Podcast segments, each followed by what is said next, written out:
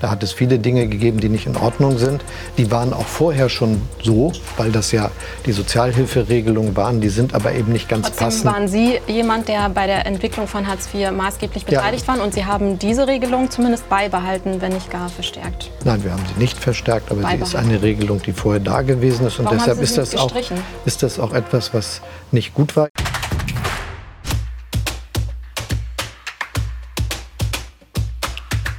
Wir nehmen heute Olaf Scholz ins Kreuzverhör. Mich interessiert, was er zum Klima zu sagen hat und besonders zur Lage in Afghanistan. Bist du aufgeregt, Jan? Ein bisschen, der könnte immerhin der nächste Kanzler werden. Wir werden sehen. Wenn es ans Wählen geht, ist die Stunde der Bürgerinnen und Bürger da. Die entscheiden nämlich, wer nach dem 26. September dieses Land regiert. Und deshalb gibt es viele harte Fragen überall zu beantworten. Natürlich auch in dieser Veranstaltung. Hallo. Hallo, Herr Scholz. So. Guten Tag. Einen schönen guten Tag. Herzlich willkommen, Herr Scholz. Schön, dass Sie heute bei uns sind. Wir möchten mit Ihnen über Themen sprechen, die vor allem für die jüngere Generation äh, bei dieser Bundestagswahl wichtig sind. Sie haben heute die Möglichkeit, diese Menschen von sich und Ihrer Partei zu überzeugen. Starten wir mit der Blitzrunde. Hier geht es um Ihre Schlagfertigkeit. Eine kurze Frage und bitte eine schnelle, kurze Antwort. Haben Sie heute schon jemandem etwas Schlechtes gewünscht? Nö. Etwas Gutes? Dazu bin ich auch nicht gekommen, aber wäre möglich gewesen. Wann haben Sie auf der Regierungsbank das letzte Mal am Handy rumgespielt, obwohl Sie eigentlich hätten aufmerksam sein sollen? Ich glaube, dass ich auf der Regierungsbank ab und zu mit dem Handy arbeite, aber rumspielen kann ich mich nicht erinnern. Welche Instagram-Profile haben Sie heute schon gecheckt? Keins. Wie finden Sie das Profil von sagen wir mal, Armin Laschet? Kenne ich nicht. Also haben Sie da auch noch nie was geliked? Nein, das habe ich nicht. Und ich gebe auch zu, dass meine eigenen Profile professionell begleitet werden von Leuten, die das für mich machen. Immer schon im Übrigen, weil es auch eine etwas merkwürdige Vorstellung ist, dass ich den ganzen Tag da was tun würde. Ich habe auch noch andere Dinge zu machen. Welcher Politiker oder welche Politikerin ist für Sie so ein typischer Boomer?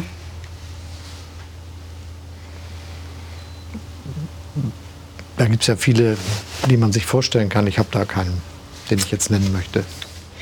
Mit welchem Politiker oder welcher Politikerin sind Sie privat befreundet, der oder die nicht aus Ihrer Partei ist? Ich habe äh, gute Bezie Freundschaften mit denjenigen, mit denen ich zusammengearbeitet habe, dass man jetzt sagen würde, privat befreundet und wir treffen uns auch noch zu Geburtstagsfeiern. Da gibt es aber gerade keinen aufzuzählen. Wann haben Sie das letzte Mal gelogen? Ich hoffe, das ist so lange her, dass ich mich deswegen nicht erinnere. Wann haben Sie sich das letzte Mal für jemanden geschämt? Es gibt Situation, wo man mehr so das Gefühl von Fremdschämen hat, weil man nicht weiß, ob die Leute nicht sich selbst schaden. Aber da schalte ich, falls ich das im Fernsehen zum Beispiel sehe, immer gleich ab, weil ich das so unangenehm finde. Wir hatten im Wahlkampf ja schon ein paar Gelegenheiten. Wann haben Sie sich das letzte Mal für sich selber geschämt? Das gibt es schon und äh, dass man denkt, das hätte ich doch anders machen sollen, aber das sind dann ja auch Sachen, die man mit sich selber auseinander, also abmachen muss. Wollen Sie jetzt nicht zu sagen? Hm. Was werden Sie am meisten an Angela Merkel vermissen? Ihren Humor. Ich habe gern mit ihr zusammengearbeitet, ja auch sehr lange schon. Ich bin ja nach 2005 der erste parlamentarische Geschäftsführer der SPD-Fraktion gewesen. Das klingt so abstrakt. In, Großbritannien heißt das etwas äh, martialischerer Chief Whip, also dafür zuständig zu sein, dass das klappt mit dem Parlamentsbetrieb und der Fraktion.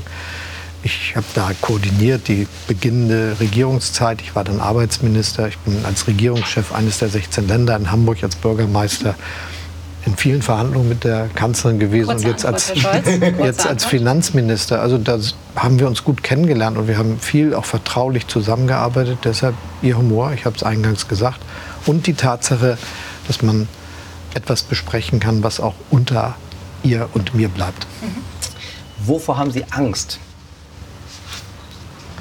Nicht vor sehr vielen Dingen. Ich wünsche mir eine Welt, die friedlicher ist als die, die wir real jeden Tag erleben. Aber Angst in dem Sinne, dass ich das Gefühl habe, das ist eine Sache, die wird zu groß, um sie zu bewältigen. Das habe ich nicht. Dann steigen wir mal richtig ein. In einem oder vielleicht zwei Sätzen, wie ist der Wahlkampf für Sie bisher gelaufen? Wie nehmen Sie das selber wahr? Alle sagen ganz gut. Das merkt man ja in den Umfragen. Und wir haben sehr früh entschieden, dass wir einen Dauerlauf brauchen und deshalb früh gesagt, wer wird Kanzlerkandidat der SPD. Früh gesagt, wir müssen zusammenhalten und früh gesagt, wir brauchen ein zuversichtliches Programm, das die wichtigsten Zukunftsfragen anspricht. Und jetzt geht das alles auf. Die Umfragen werden besser und ich merke das auch auf den Marktplätzen, auf den Straßen in Deutschland. Viele sprechen mich an und machen auch freundliche Zeichen, wenn sie mich sehen. Da ist was in Bewegung geraten. Und unabhängig von der eigenen Leistung, wie sehr freut man sich, wenn man durch die Fehler der Konkurrenz der lachende Dritte ist?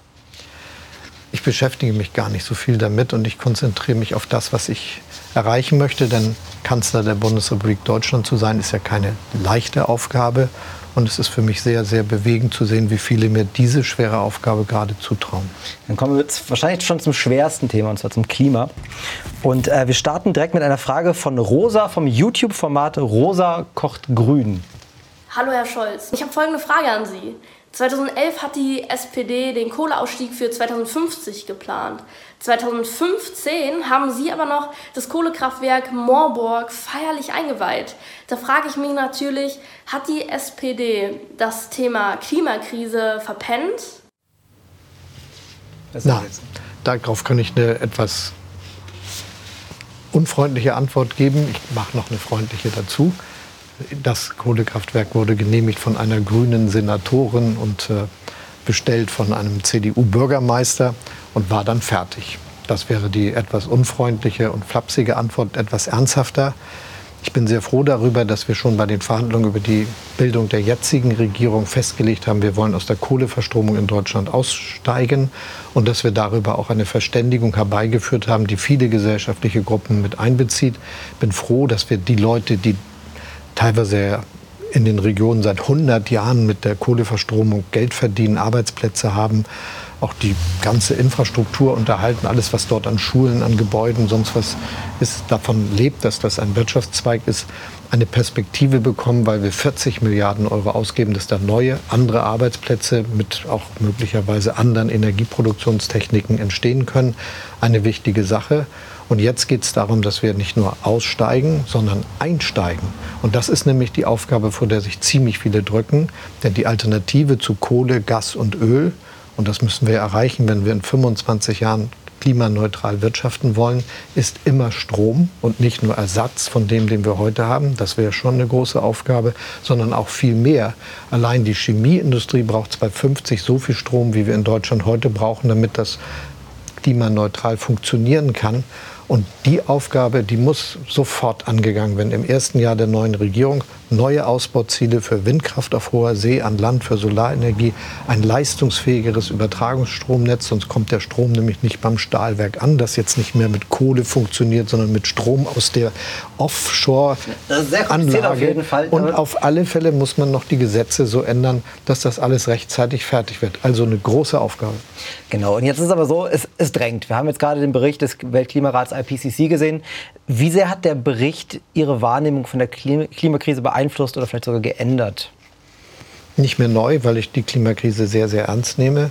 Ich bin ja auch als junger Mann aufgewachsen mit äh, einer Debatte um das Thema. Es gab zwei Berichte an dem Club of Rome über die Grenzen des Wachstums. Vieles von dem, was damals prognostiziert wurde, ist nicht so eingetreten. Aber dieses Thema hat mich seither schon umgetrieben. Ich habe gegen die Nutzung von Atomkraftwerken demonstriert, als sie gebaut wurden und war sehr, sehr froh, dass ich als junger Abgeordneter bei der Regierung Schröder-Fischer dafür stimmen konnte, dass wir aus der Nutzung der Atomenergie aussteigen.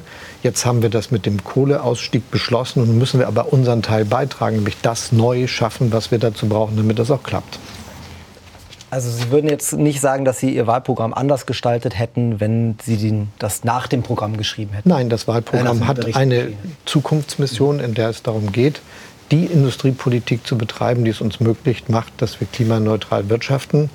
Und nochmal, wenn wir das in knapp 25 Jahren schaffen wollen, nachdem wir 250 Jahre Industriegeschichte in Deutschland und der ganzen Welt haben, die beruht auf Kohle, Gas und Öl, ist das die größte wirtschaftliche und industrielle Modernisierung unseres Landes seit ganz, ganz langer Zeit. Kaum eine Sache betonen ExpertInnen so sehr wie die Wichtigkeit eines schnellen Kohleausstiegs. Da sage ich Ihnen nichts Neues. Aber äh, Sie haben jetzt mehrfach betont, dass Sie am Kohleausstieg bis 2038 festhalten wollen. Cem Özdemir von den Grünen kritisiert Sie, wenn Herr Scholz wirklich am Kohleausstieg 2038 festhalten will, kommt es einer Absage an Deutschlands Klimaziele gleich. Und das sagen auch viele KlimaforscherInnen. Sehen Sie das anders? Ich finde das Vorlesen von Presseerklärungen der Grünen noch keinen kritischen Journalismus, wenn ich das, das ganz klar sagen darf. Und es ist auch so, dass ich gemerkt habe, dass da was verschickt worden ist, wo nicht jeder gleich nachgefragt hat. Deshalb mal ganz klar. Mhm. Wir haben einen Kohleausstieg beschlossen, da steht drin, bis spätestens 2038. Und es gibt jetzt nur noch eine Frage zu lösen, nämlich kriegen wir das mit der Alternative hin?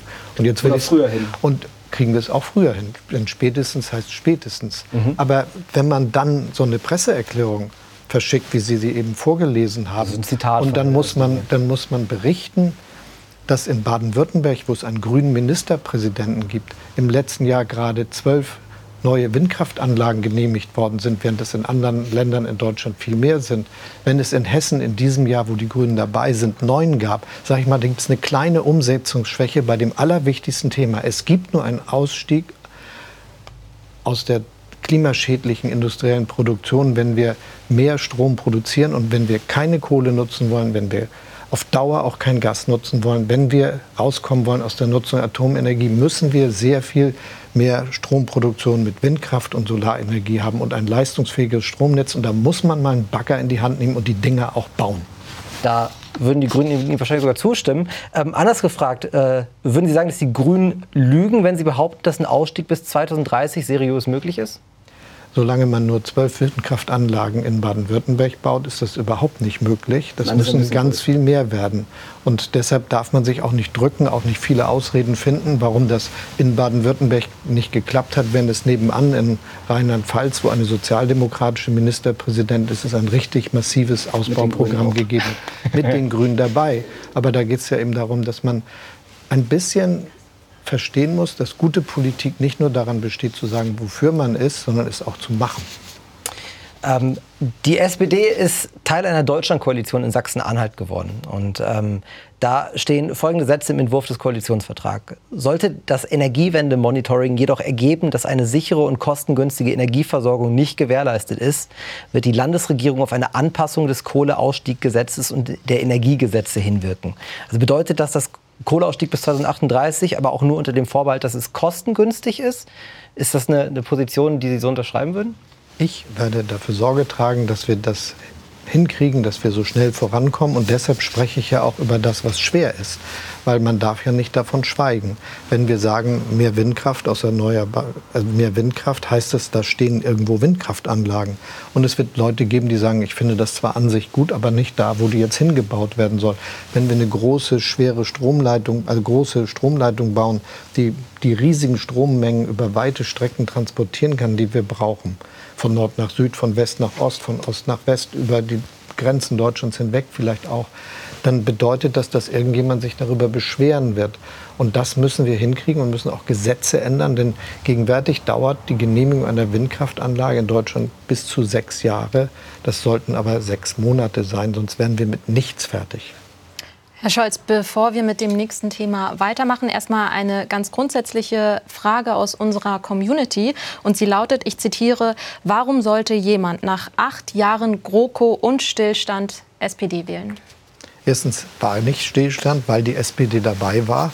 Wir haben viele Dinge durchgesetzt, zum Beispiel dafür gesorgt, dass es jetzt für Leute, die viel gearbeitet, aber wenig verdient haben, eine Grundrente gibt. Wir haben dafür mhm. gesorgt, dass in der Fleischindustrie endlich normale Arbeitsverhältnisse eingeführt werden. Wir haben dafür gesorgt, dass Pflegekräfte besser bezahlt werden. Also vieles verbessert. Wir haben vieles verbessert, mhm. aber es fehlt bisher an der Möglichkeit, die Sache von vorne zu regeln. Und das ist der Unterschied. Ich meine, wir sind jetzt ja nicht nur die letzten acht Jahre dabei, sondern nach diesem von allen jetzt irgendwie vergessenen schwarz-gelben Intermezzo waren wir die vier Jahre davor auch dabei und haben vieles bewirkt, aber eben nicht das so hingekriegt, wie wir es wollen. Ich will mal ein Thema aufgreifen, das mich unglaublich umtreibt. Wir haben vier Jahre darum verhandelt, dass wir vorschreiben, dass in den größten Aktiengesellschaften Deutschlands, wenn da wenigstens eine Frau im Vorstand sitzt. Das hat unser Koalitionspartner so schlimm gefunden, dass er vier Jahre harten Widerstand geleistet hat. Wenn man was für Gleichstellung in Deutschland erreichen will, braucht es einen sozialdemokratischen Kanzler. Mhm. Lassen Sie uns erstmal weitergehen zum Thema soziale Ungleichheit. Und jetzt bitte in einem wirklich kurzen und prägnanten Satz, Herr Scholz. Empfinden Sie Deutschland als ein sozial gerechtes Land? Nicht gut genug. Mhm. Und darum habe ich viele Vorstellungen dazu. Ich will nur sagen, ich dass ich über Respekt weiter. rede, hat was damit zu tun, denn es geht mir auch darum, dass wir zum Beispiel durchsetzen, dass jemand nicht zu wenig verdient und darum will ich einen Mindestlohn von 12 Euro durchsetzen, mhm. was 10 Millionen Bürgerinnen und Bürgern eine Gehaltserhöhung bringt. Herr Scholz, Sie waren aber persönlich an der Einführung von Hartz IV beteiligt. Äh, ich war Kind von Hartz IV-Empfängern. Ich bin in Armut aufgewachsen und als Jugendliche hatte ich das Gefühl, dass ich für die Armut meiner Eltern bestraft werde. Denn ich durfte keinen normalen Schülerjob machen, weil mein Gehalt meinen Eltern vom Jobcenter weggekürzt worden wäre. Ich hatte also nicht die geringste Chance, mich da selber rauszukämpfen. War das gerecht? Nein, das war nicht gerecht und äh, das muss auch was da noch nach ist an solchen Regeln, da ist schon viel verändert worden, muss auch geändert werden, das will ich ganz klar sagen. Da hat es viele Dinge gegeben, die nicht in Ordnung sind.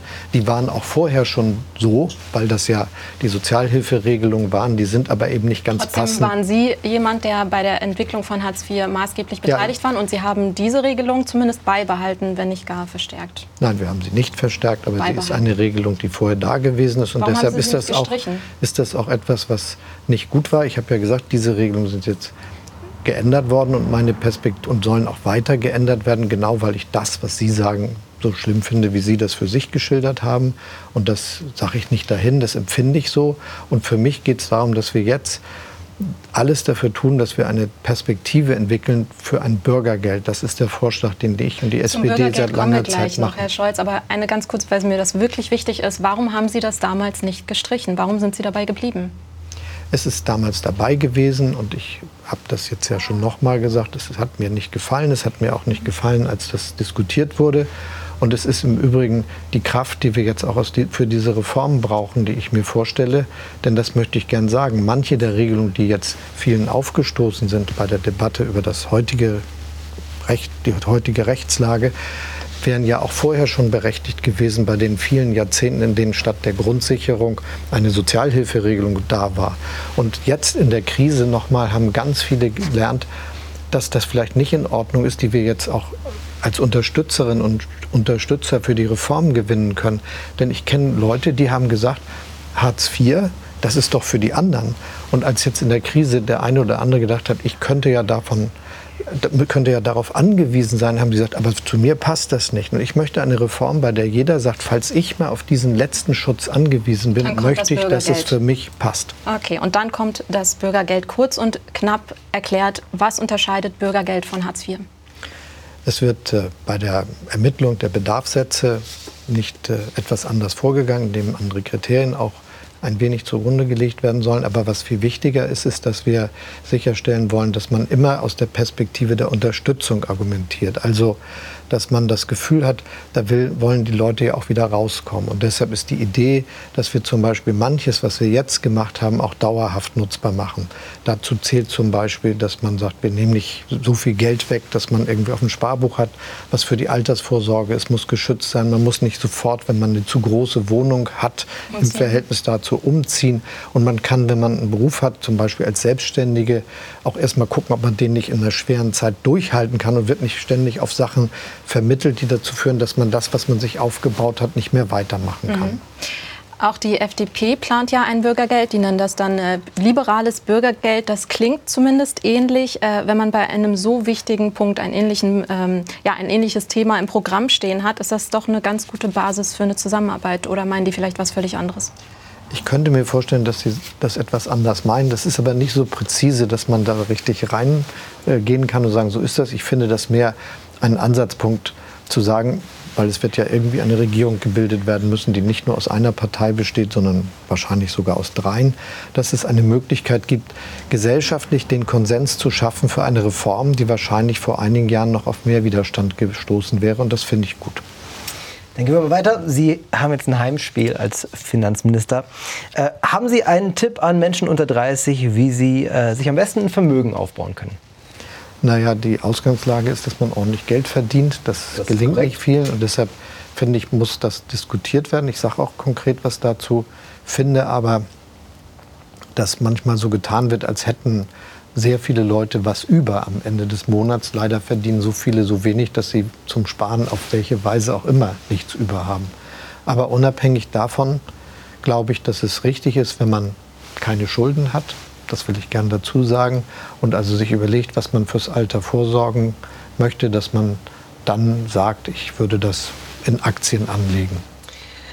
Ein, ein, äh, eine Aktie, in die man nicht mehr investieren sollte, ist Wirecard. Äh, das äh, sind wir, glaube ich, einer Meinung. Äh, als Wirecard ans Licht kam, also dass sich ein DAX-Konzern sich erfundene Milliarden in die Bilanz hat schreiben lassen, haben Sie da kurz gedacht, oh Mist, mit meiner Kandidatur, das könnte jetzt schwierig werden? Nee, ich habe aber Mist gedacht, weil das natürlich ganz furchtbar ist für all diejenigen, die darauf vertraut haben, dass das was äh, das Unternehmen gesagt hat, was die Wirtschaftsprüfer und Wirtschaftsprüfer jahrelang testiert haben, was Aufsichtsbehörden mit ihren damals sehr beschränkten Möglichkeiten kontrolliert haben, falsch war.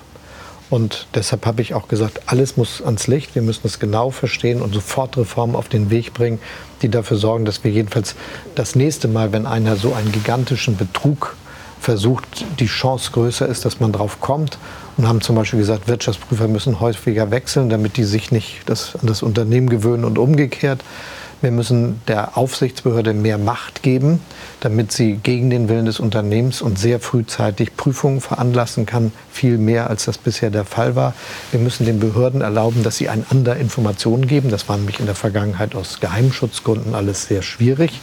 Und wir brauchen eine neue Führung für einen Neuaufbruch. Und jetzt ist der neue Chef der Aufsichtsbehörde der BaFin da und sagt, ich will die weltbeste Aufsichtsbehörde der Welt schaffen. Ähm, vielleicht wissen es viele nicht, sind als Bundesfinanzminister ähm, quasi die, die, die BaFin untersteht Ihnen als Bundesfinanzminister. Ähm, so wie das gelaufen ist jetzt, müssen Sie sagen, das nehme ich auf meine Kappe, das ist mein Bereich? Ich bin verantwortlich und das habe ich ja gemacht, was zu tun ist, wenn man verantwortlich ist, nämlich aus dieser Sache sofort Konsequenzen ziehen.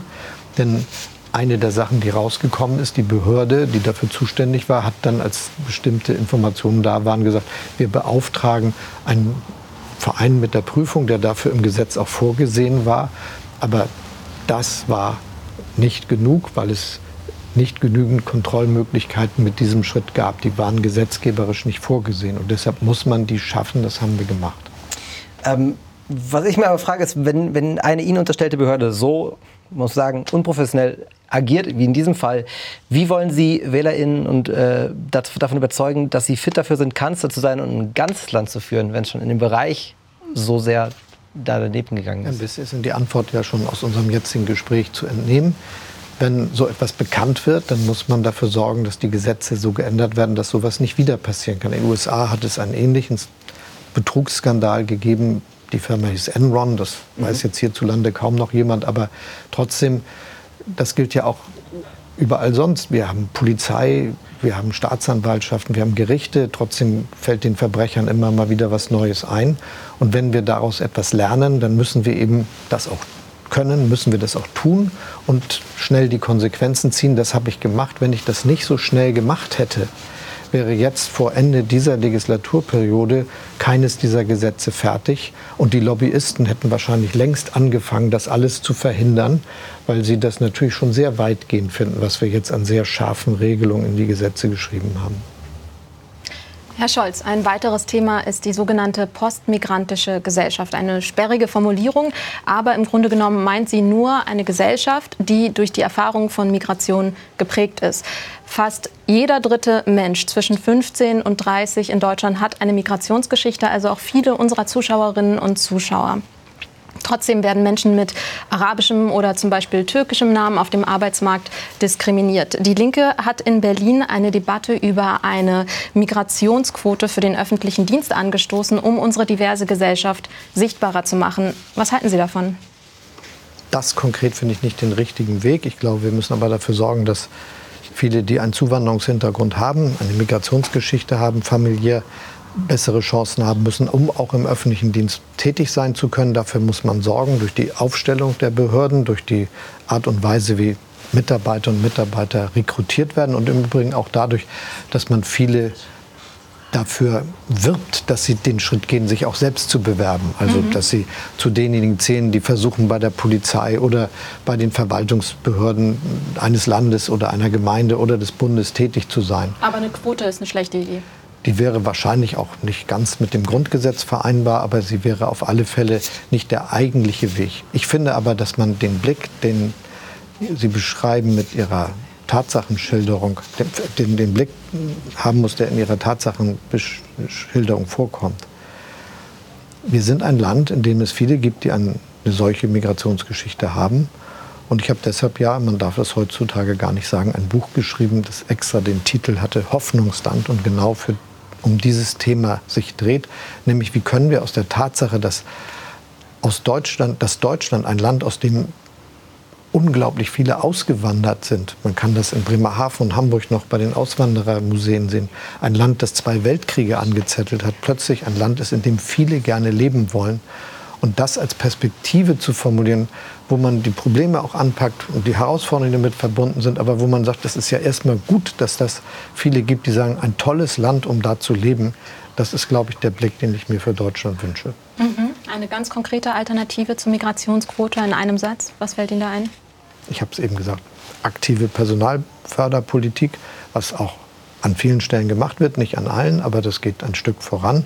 Und natürlich immer wieder auch etwas ändern an den Ausgangsbedingungen. Ich habe, als ich Bürgermeister in Hamburg war, mir einen kurz, ganz haben Sie gesagt, einen ganz konkreten Wunsch erfüllt, den ich lange hatte, nämlich alle anzuschreiben, die lange genug in Deutschland leben und in Hamburg wohnhaft waren und ihm gesagt, ich möchte gerne, dass du Staatsbürgerin oder Staatsbürger in Deutschland wirst. Viele haben davon Gebrauch gemacht. Mhm. Hamburg hat unverändert die höchsten Einbürgerungsquoten, wenn ich das richtig sehe, der Länder. Und es ist für mich ein ganz berührender Moment gewesen, mehrfach im Jahr im schönsten Saal des Hamburger Rathauses all diejenigen einzuladen, die die neue Staatsbürgerschaft bekommen haben. Und es war eine ganz, ganz tolle Veranstaltung. Mhm. Gehen wir weiter. Wie oft sind Sie persönlich mit der Deutschen Bahn unterwegs? Ab und zu, aber nicht sehr oft. Ähm, ich mache das sehr oft tatsächlich und ich arbeite relativ viel daraus und jedes Mal ist es ein absoluter Kampf. WLAN ist langsam, wenn es überhaupt funktioniert. 200 MB Übertragungslimit ist selbst in Polen und Estland schon kein Thema mehr.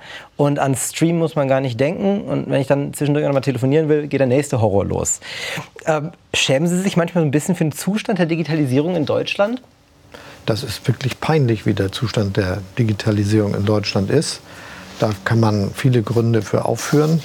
Es ist ein bisschen was besser geworden. Gerade was diese Fragen betrifft, haben wir jetzt die Regelung verändert, sodass jetzt zugebaut werden muss, damit das mit den Übertragungsnetzen für den Mobilfunk besser wird. Aber das hat was damit zu tun, dass wir einen Schritt nicht richtig gemacht haben. Als die Privatisierung der Postnachfolgeunternehmen stattfand vor langer Zeit, ist sich ist bewusst von der damaligen Regierung, das war die Kohl-Regierung entschieden worden, dass wir nicht harte Vorschriften machen, weil man neue Wettbewerber zulassen wollte. Aber wenn Infrastrukturen, die eine solche Bedeutung für unser Leben haben, privat betrieben werden, was ich durchaus richtig finde, dann muss man denen auch ganz harte Vorschriften machen, was die Qualität betrifft des Netzes. Das ist viele Jahre versäumt worden. Jetzt ist es etwas härter geworden. Ich will aber, dass wir dieses Prinzip durchsetzen. Wir müssen jemandem sagen, du betreibst ein Mobilfunknetz in Deutschland, das muss flächendeckend sein und es muss die Qualität haben, dass sowas funktioniert, wie Sie sich das wünschen.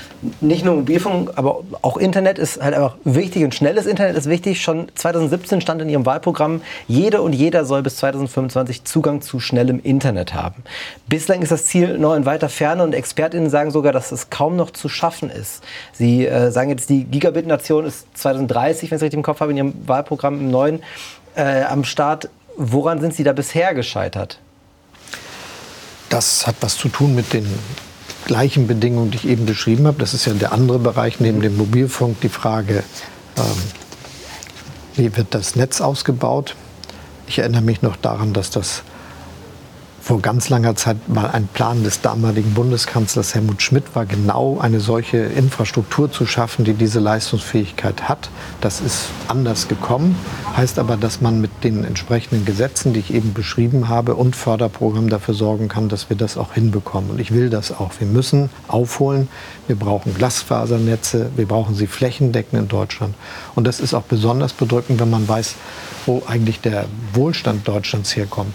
Wir sind ja nicht wie Frankreich oder Großbritannien konzentriert auf die Hauptstadt, sondern wir sind ja ein Land mit vielen großen und kleinen Städten, mit Unternehmen, die weltweit erfolgreich sind, in, in einem kleinen Ort sind, den viele gar nicht kennen. Das sind 300 Beschäftigte oder 1000 Beschäftigte. Das hat dann bisher funktioniert, weil wir ganz gute Straßeninfrastrukturen und ein gutes Bahnnetz haben, jedenfalls für diese Zwecke. Und da kann ich nur sagen, das muss auch für die modernen Infrastrukturen gelten. Und dazu zählt Breitband dazu, da zählt Mobilfunk dazu. Und sonst werden wir abgehängt und können eigentlich das Kernmodell unseres wirtschaftlichen Erfolges gar nicht sicherstellen. Herr Scholz, kommen wir zum nächsten Thema Außenpolitik. Die Situation in Afghanistan ist katastrophal. Viele Menschen haben bereits ihr Leben verloren. Wo bleibt die Verantwortung Deutschlands allen Mitarbeitenden gegenüber, also auch denjenigen, die über Subunternehmen mit der Bundeswehr zusammengearbeitet haben oder mit NGOs zusammengearbeitet haben und die jetzt um ihr Leben fürchten müssen? Wir haben einmal will ich es noch sagen, weil mir das wichtig ist, war richtig, dass wir nach den schrecklichen Anschlägen auf das World Trade Center vor 20 Jahren Al-Qaida, die Unterschlupf bei der damaligen Taliban-Regierung gefunden hatten, militärisch bekämpft haben, zusammen mit anderen Verbündeten. Und es war auch richtig, dass wir dann, als wir schon mal da waren, nachdem diese militärische Operation dort erfolgreich war, gesagt haben, da soll sich ein neuer Staat entwickeln können mit etwas mehr Rechtsstaat, etwas mehr Demokratie, mit Bildungsmöglichkeiten für die Kinder und besseren Möglichkeiten für die Frauen. Das bricht jetzt alles zusammen, weil die Regierung das Land im Stich gelassen hat und 300.000 Soldaten quasi kampflos das Land den Taliban und damit wieder einer islamistischen Diktatur übergeben haben. Und was ich jetzt erreichen will, was die Regierung erreichen will, ist, dass wir all denjenigen, die mit uns zusammengearbeitet haben, diese Unterstützung auch bieten. Es sind in den letzten Jahren von den Ortskräften viele ausgereist und auch jetzt aktuell in der Zeit seit dem Feststand, es geht zu Ende mit dem Mandat noch mal welche. Und wir haben jetzt in einer großen, gefährlichen Operation der Bundeswehr am Flughafen von Kabul viele rausgeholt. Aber eben nicht alle. Und, und vor allem solche nicht, die über Subunternehmen mit der Bundeswehr zusammengearbeitet haben, also die nicht direkt bei der Bundeswehr angestellt waren. Was ist mit denen? Wir haben die Liste sehr erweitert auf die derjenigen, die wir schützen wollen. Das geht nicht nur um die Ortskräfte, die unmittelbar für uns gearbeitet haben, sondern auch für Medienvertreter. Das geht um die Ortskräfte von zivilen Hilfsorganisationen. Das geht um politisch exponierte Afghaninnen und Afghanen, die jetzt um ihr Leben fürchten müssen. Das geht natürlich auch für Frauen, die sich für Gleichstellung in Afghanistan eingesetzt haben. Können Sie denen garantieren, dass sie ausreisen dürfen? Und das ist das, worum wir uns jetzt kümmern. Das ist der zweite Schritt, nachdem die militärische Evakuierung über den Flughafen beendet ist geht es darum, dass wir eine sichere Ausreise für alle diese Personen möglich machen, auch danach noch. Darüber verhandeln wir jetzt gerade ganz intensiv und sprechen mit äh, den Vertretern der Taliban in Doha. Die USA tun das auch. Und unser Ziel ist, eine Öffnung des zivilen Flughafens möglich zu machen und eine sichere Ausreise dieser genannten Personen. Sie verhandeln mit, der, mit den Taliban, aber können Sie es garantieren, dass es klappen wird? Können Sie diesen Menschen die Ausreise garantieren? Das können wir ja nur, wenn wir sagen, wir schicken jetzt wieder Soldaten, die das ganze Land unter Kontrolle bringen. Das will keiner und das wäre auch eine falsche Idee. Okay. Sondern das, was wir machen müssen, ist dafür Sorge tragen. Wir haben natürlich andere Möglichkeiten als vorher, schlechtere, aber die Möglichkeiten, die wir haben, nutzen wir. Und wir haben auch sehr klar gesagt, wenn einige sich dann auf andere Weise außer Landes begeben und dann, die auf diesen Listen stehen, sich irgendwo in einem Konsulat der Bundesrepublik Deutschland oder der Botschaft melden, in irgendeinem Nachbarland, dann werden die genauso unbürokratisch nach Deutschland mhm. gebracht, mhm. wie wenn das jetzt über den Flughafen in Kabul der Fall gewesen okay. wäre. Herr Scholz, nächste Frage. Sie haben bis zum 10. August diesen Jahres, also fünf Tage bevor die Taliban Kabul erobert haben, persönlich an Abschiebungen nach Afghanistan festgehalten. Haben Sie da jetzt irgendwelche Gewissensbisse? Ich finde, dass es ein Prinzip geben muss, das lautet, Deutschland nimmt äh, Menschen auf, die Schutz brauchen, weil sie politisch verfolgt worden sind zum Beispiel. Das sind wir unserer Geschichte und auch unserem Herzen schuldig, dass wir das tun. Und gleichzeitig gehört natürlich dazu, dass diejenigen, die schwere Straftaten hierzulande verwirklichen, nicht darauf rechnen können, dass sie hier bleiben können. Deshalb muss immer wieder geprüft Warum werden, nicht? kann man Warum kann die nicht, also warum kann jemand, der in Deutschland straffällig wird, nicht dem deutschen Strafrecht zugeführt werden? Er wird dem deutschen Strafrecht zugeführt und wird verurteilt. Aber ich finde, wenn man hierzulande Aufenthalt gefunden hat und begeht dann Straftaten, dann kann man, schwere Straftaten geht es ja, das, darüber sind wir uns ja einig, nach der Gesetzeslage, die es in Deutschland gibt, dann kann man hier auch nicht bleiben. Und wenn es eine Möglichkeit gibt, dass wir jemanden dann wieder in sein Heimatland zurückführen, dann müssen wir das auch tun. Und diese Frage muss immer wieder neu getestet werden. Aber das, finde ich, kann niemand erwarten. Dass Mhm. man hier Banken überfällt, um jetzt irgendein Beispiel zu nennen, oder andere Straftaten macht und sagt, ich bleibe aber in Deutschland. Und Ja, jetzt die Gefängnisstraße ab und dann mache ich weiter. Nein, das ist der Unterschied. Und den, glaube ich, der ist auch berechtigt. Sie sagen, das kann niemand erwarten. Es gibt natürlich trotzdem Stimmen, die sagen, wer in Deutschland straffällig wird, der kann auch in ein deutsches Gefängnis gehen. Das würden wir ja mit deutschen Straftätern wir auch so machen. hin. Nächste Frage, Erst nächste Frage, Herr, Herr Scholz.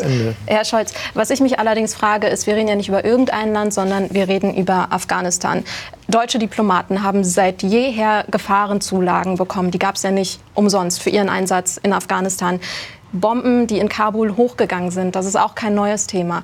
Die ethnische Säuberung von Minderheiten, beispielsweise der Hazara, ist ein Thema seit Jahren, dass da wirklich genozidartige Massaker stattgefunden haben. Und trotzdem haben Sie persönlich gesagt, wir schieben weiter ab nach Afghanistan. Ist das, also ist das, ist das, ist das für Sie immer noch wirklich vertretbar?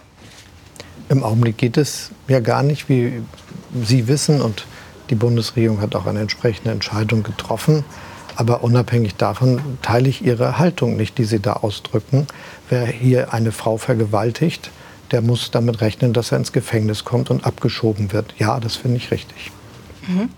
Was halten Sie vom Satz 2015 darf sich nicht wiederholen? Ich habe den nicht verwandt. Ich rede über das, was wir tun müssen. Das heißt, wir müssen diejenigen schützen, über die wir am Anfang gesprochen haben, die wir genau identifiziert haben. Da sind ja sehr viele Gruppen dabei. Das machen wir auch weiter. Da hören wir auch nicht auf, genau zu gucken, wen müssen wir denn noch solchen Schutz gewähren. Und für all die anderen, die jetzt Schutz in Nachbarländern finden in, oder schon oft gefunden haben, in Pakistan, im Iran, in äh, der Türkei, im Irak, in den Ländern nördlich äh, Afghanistans, für die muss es so sein, dass wir alles dafür tun, dass sie dort eine gute Integrationsperspektive finden können. Deshalb haben wir jetzt knapp eine halbe Milliarde bewilligt, um insbesondere den Vereinten Nationen und anderen zu helfen, dass sie solche Flüchtlingsunterstützung gewährleisten können. Übrigens auch innerhalb Afghanistans, wo die weiter tätig sind und das auch gerne machen möchten. Und gleichzeitig geht es natürlich darum, dass wir vielleicht diesen Blick auch generell ändern, dass wir uns klar machen, es gibt knapp 60 Millionen Männer, Frauen und Kinder auf der Welt, die flüchten. Die meisten innerhalb ihres Landes, viele ins nächste Land. Die Länder, in die sie flüchten, in Afrika, in Asien oder im Süden Amerikas, sind oft Länder, die anders regiert werden, als wir das richtig finden. Und trotzdem haben die da ja erstmal Schutz gefunden. Und deshalb muss es unsere Verantwortung sein, zusammen mit internationalen Organisationen dort Integrationsperspektiven zu entwickeln, sodass man nicht jahrzehntelang in einem Flüchtlingscamp leben muss und dass die Kinder zur Schule gehen können, dass man arbeiten kann, dass all diese Möglichkeiten dort entstehen. Und diese Verantwortung, die müssen wir auch wahrnehmen. Wir können nicht immer erst dann was tun, wenn jemand in Deutschland angekommen ist und sagt, ich brauche jetzt Schutz. Mhm. Reden wir trotzdem über die Menschen, die dann eben nach Deutschland weiterhin kommen möchten oder zumindest in die EU. Immer wieder wird über illegale Pushbacks und Menschenrechtsverletzungen an Geflüchteten berichtet an den europäischen Außengrenzen.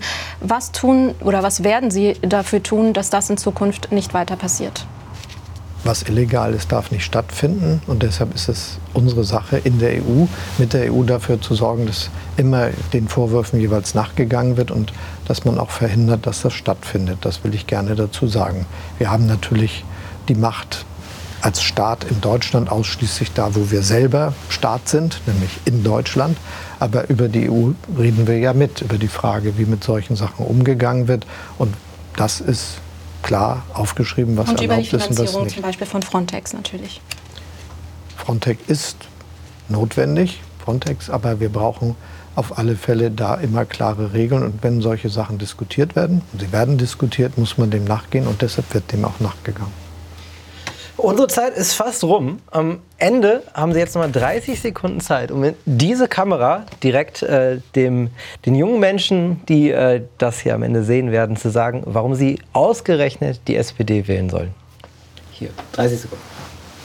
Die SPD ist die Partei, die einen Aufbruch für Deutschland will, eine bessere Zukunft, damit es gute Arbeitsplätze gibt in 10, 20, 30 Jahren auch noch und wir den menschengemachten Klimawandel aufhalten können. Und es geht um Respekt. Niemand soll auf den anderen herabschauen. Super. Vielen lieben Dank, dass Sie sich die Zeit genommen haben. Danke, dass Sie hier waren. Ja, danke. Super.